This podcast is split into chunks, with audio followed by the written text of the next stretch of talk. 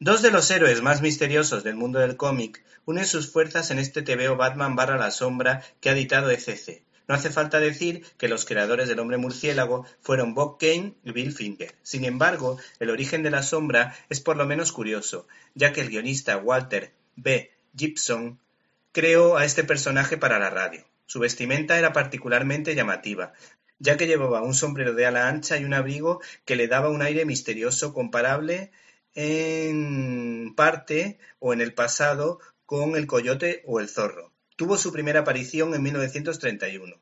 La historia gira en torno a un macabro asesinato en Gotham, y todas las pistas apuntan a un tal Lambert Cranston. Pero hay algo que no le cuadra al superdetective Batman, que descubrirá que este hombre lleva varios años muerto, siendo uno de los primeros vigilantes de la historia, conocido como La Sombra. Este TVO es una buena obra. ¿Te está gustando este episodio? Hazte fan desde el botón Apoyar del podcast de Nivos.